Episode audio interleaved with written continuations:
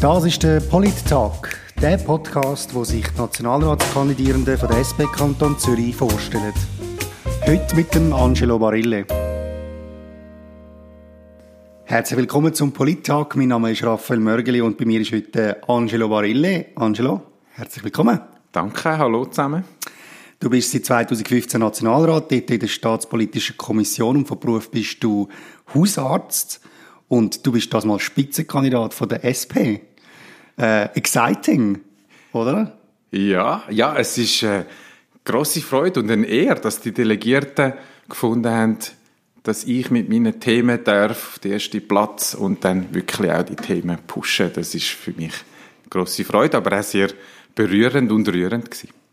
Auf deine Themen kommen wir gerade noch, aber als erstes natürlich die Frage auch an dich, wie bei allen anderen Gästen. Wer bist du und warum kandidierst du für den Nationalrat, Angelo?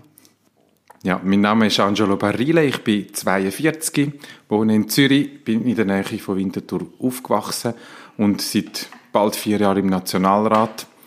Es sind wichtige Themen, die dort diskutiert werden. Ich bin gerne dabei, ich möchte auch mitreden, mitbestimmen und vor allem denen eine Stimme geben, die in dem Rat nicht vertreten sind.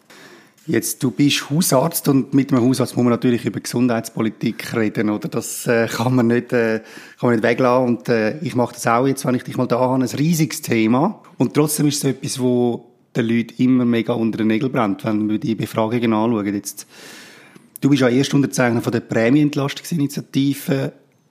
Was genau macht die überhaupt?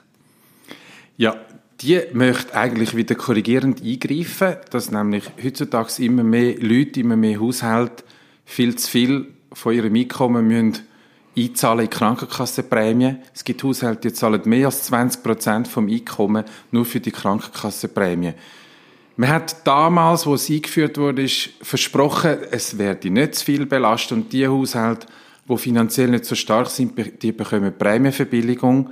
Es ist aber so, dass mittlerweile Kantone immer mehr gerade bei den Verbilligungen sparen und die, die es nötig haben, die kommen nicht die nötige Unterstützung über. Und das müssen wir ändern. Mit der Initiative möchten wir einfach wieder erreichen, dass jeder Haushalt nicht mehr als 10% vom Einkommen muss aufwenden für die Krankenkassenprämie.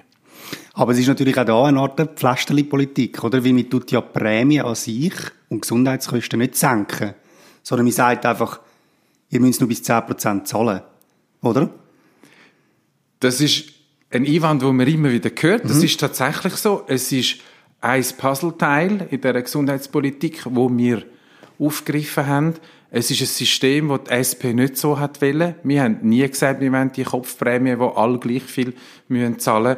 Das System ist aber so. Und ein Teil von dem ist die Kopfprämie. Und wir möchten einfach zumindest die möglichst schnell entlasten, die sich das schon lange nicht mehr leisten können. Das heißt aber noch lange noch nicht, dass es nicht auch noch andere Lösungen gibt und andere Themen, die wir auch angehen müssen. Was wären dann so Themen, wo man noch angehen könnte, zum Beispiel in den Gesundheitskosten, die anfallen und nicht bei den Prämien? Wie kann man die senken?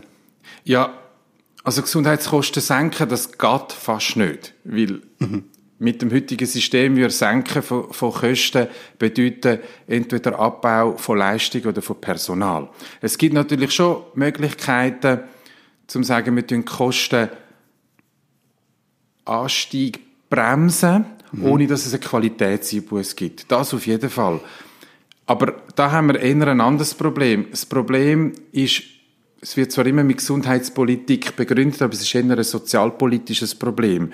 Dass nämlich die öffentliche Hand, also die Gelder, die steuerfinanziert sind und solidarisch verteilt werden, die, die, die öffentliche Hand zieht sich immer mehr zurück aus der, aus der Finanzierung der Gesundheitskosten zu Lasten von der Krankenkasse, also von uns allen, zu den Kosten, die wir selber nicht zahlen. Also ein Teil von der Lösung wäre, zum wieder schauen, dass wir nicht so viel müssen selber dran zahlen mit Krankenkassenprämien, mit Franchisen, sondern dass man sagt, der Staat, der Kanton, die Gemeinde übernimmt wieder mehr von diesen Kosten, die anfallen. Es gibt aber auch noch tatsächlich Kosten, die man könnte senken, ohne dass es Qualitätseinbuß gibt. Nehmen wir als Beispiel Kosten von gewissen Medikamenten. Man hört immer mehr, mhm. es gibt äh, Behandlungen, die kosten, die kosten pro Person 100, 200.000. Mittlerweile kommen sogar Behandlungen auf den Markt, die werden fast 2 Millionen kosten. Das ist wahnsinnig. Das ist zum Teil wirklich wahnsinnig, weil die Herstellerfirmen, die tun System ausnutzen, wo da vorliegt in der Schweiz. Und das tut gewisse Patente und unsere Pharmaindustrie sehr stark schützen. Mhm. So, dass man von der Politik her und manchmal sogar auch Krankenkassen, wo nicht immer so äh, unbedingt meine Freunde und Freundinnen sind, aber da können sie gar nicht viel machen, weil wenn eine Firma ein Monopol hat und einen gewissen Preis diktiert, mhm. dann heißt entweder die nehmen es an oder dann gibt es die Behandlung nicht. Und dort müsste man mehr können ansetzen. Und da gibt es Länder, auch in Europa, wo da schon bessere Lösungen gefunden haben, wo man auch könnte kopieren und optimieren. Jetzt, ich möchte noch schnell auf die Krankenkassen zu sprechen kommen. Die machen ja immer so aggressiver Werbung. Und äh, wir alle kennen es, oder irgendwann, wann ist es so, im Herbst fangen sie an anzuleiten und so, zum Krankenkassen wechseln. Und man hat natürlich schon ein bisschen das Gefühl, dass die Prämie, die man einzahlt, dann vor allem auch also in Marketing äh, investiert wird, oder? Also gibt es da irgendetwas, wo man, wo man da machen kann, oder? Ja, man ist dran. Wir haben schon lange gefordert, dass die Werbeanrufe verboten werden. Theoretisch wäre es aber eigentlich so, dass die Kosten und dann auch die, die äh, Provisionen, die die Broker bekommen, die dürfen eigentlich nicht von der Grundversicherung gezahlt werden. Die ja. werden von der Zusatzversicherung gezahlt. Und dort ist es ein bisschen schwieriger, reinzureden. Was wir fordern, ist erstens einmal eine Kostentransparenz, um zu schauen, wird wirklich das alles so finanziert, wie es sollte. Und das Zweite ist aber tatsächlich, dass die Werbeanrufe mittlerweile so lästig sind, dass eine politische Mehrheit gefunden hat, das muss aufhören und sogar die Versicherer sich jetzt zusammengetan haben und da möchten den Riegel schieben. Wir sind noch okay. nicht so weit. Wir wollen schauen, ob die mhm. Umsetzung mhm. klappt. Es hat, ist aber nicht mehr so, wie du vorhin gesagt hast, wo es nur im Herbst mhm. ist. Zusatzversicherungen kann man das ganze Jahr mhm. abschliessen. Äh, gewisse Zusatzversicherungen kann man immer zu der Mitte vom Jahr künden. Also merkt man schon mittlerweile, fangen die Anrufe eigentlich schon im März an und mhm. hören so im Dezember auf. Gut, jetzt haben wir ein bisschen über Inhalt geredet, jetzt reden wir noch ein bisschen über dich. Äh, und zwar habe ich ein paar Sätze mitgebracht, die du kannst vervollständigen, Angelo. Bist du bereit? Ja. Gut. Das wichtigste politische Thema von unserer Zeit ist? Der Kampf für Gleichberechtigung, Toleranz und gegen Hass und Hetze gegen Minderheiten. Etwas, was ich gerne perfekt würde können, ist? Ja, ich würde mich perfekt können immer wieder entspannen zwischendurch. Das klingt mir nicht immer so gut. Zuletzt so richtig hässig gemacht hat mich. Das ist gerade die Woche gewesen, eine Äußerung vom Wahlkampfleiter von der SVP, wo antisemitisch war und es hat von der SVP keine Reaktion gegeben, wo sich von dem distanziert hat. Wenn ich einen Entscheid könnte undemokratisch durchboxen, dann wäre das Verbot von Hass, Hetze, Gewalt gegen Minderheiten.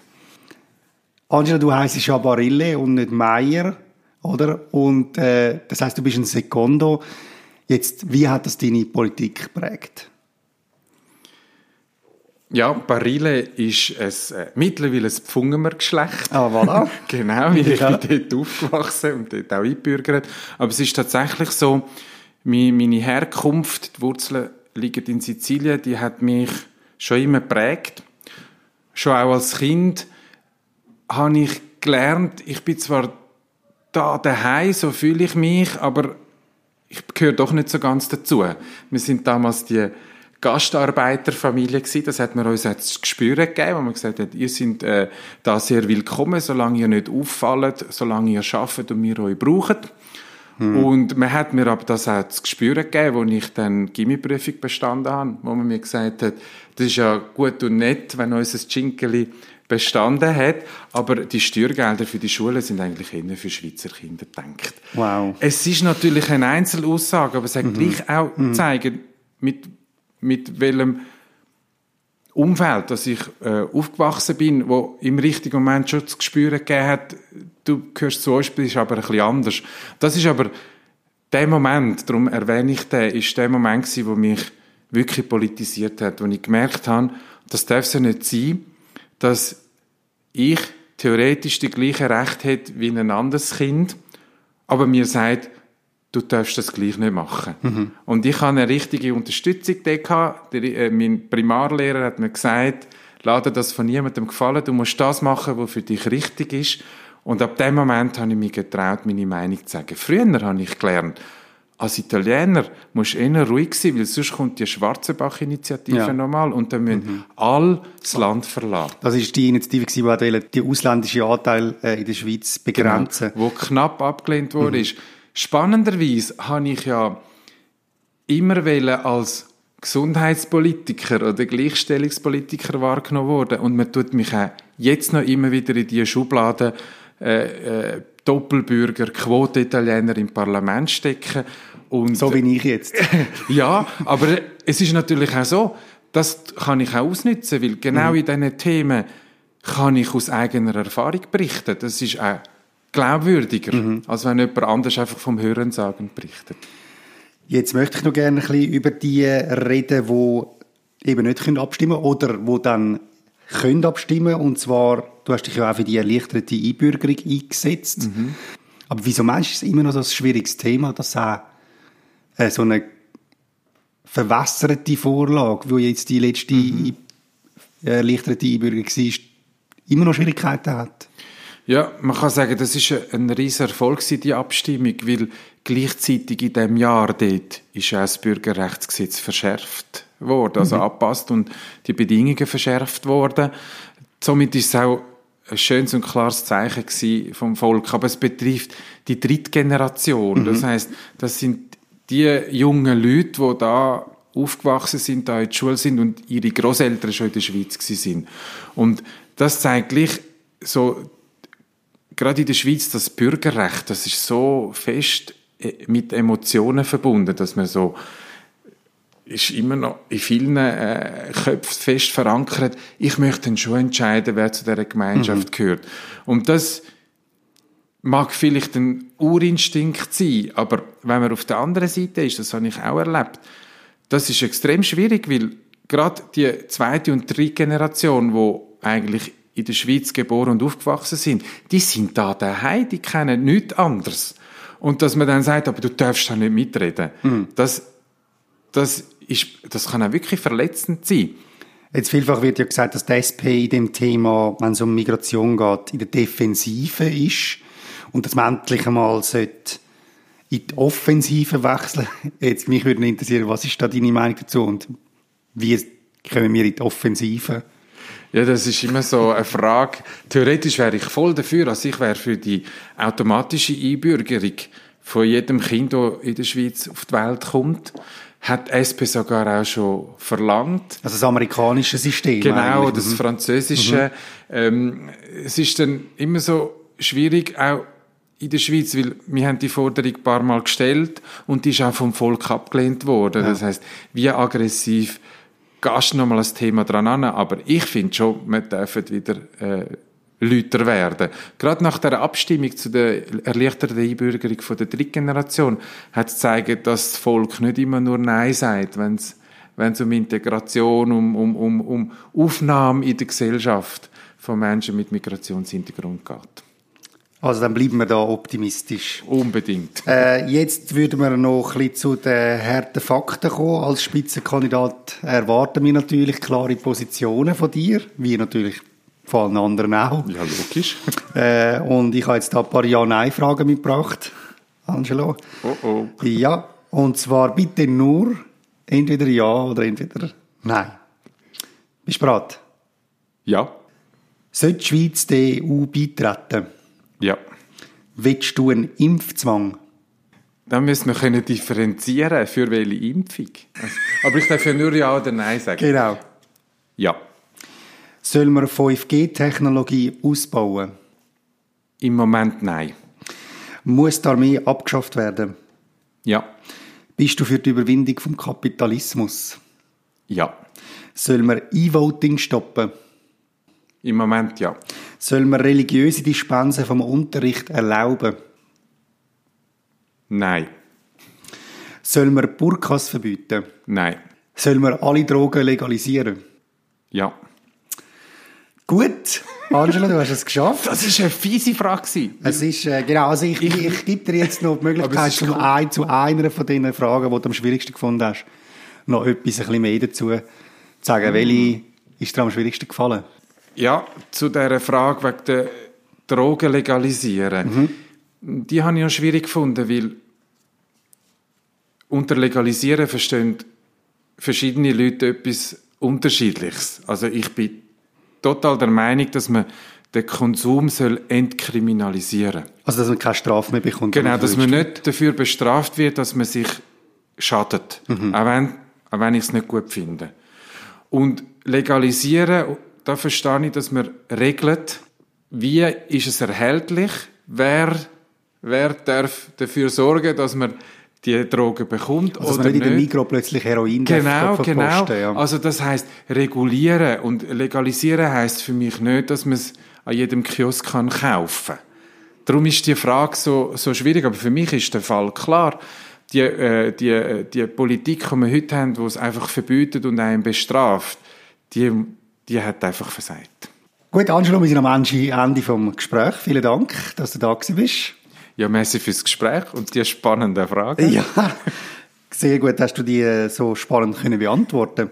Äh, Und ich wünsche dir natürlich alles Gute während dem Wahlkampf und viel Erfolg am 20. Oktober dann bei der Wahl. Und wenn Sie, liebe Zuhörerinnen und Zuhörer, noch mehr wollen, über den Angelo Barilla erfahren oder ihn wollen im Wahlkampf unterstützen, dann können Sie auf seine Webseite gehen, www.barille.ch mit zwei R und einem L.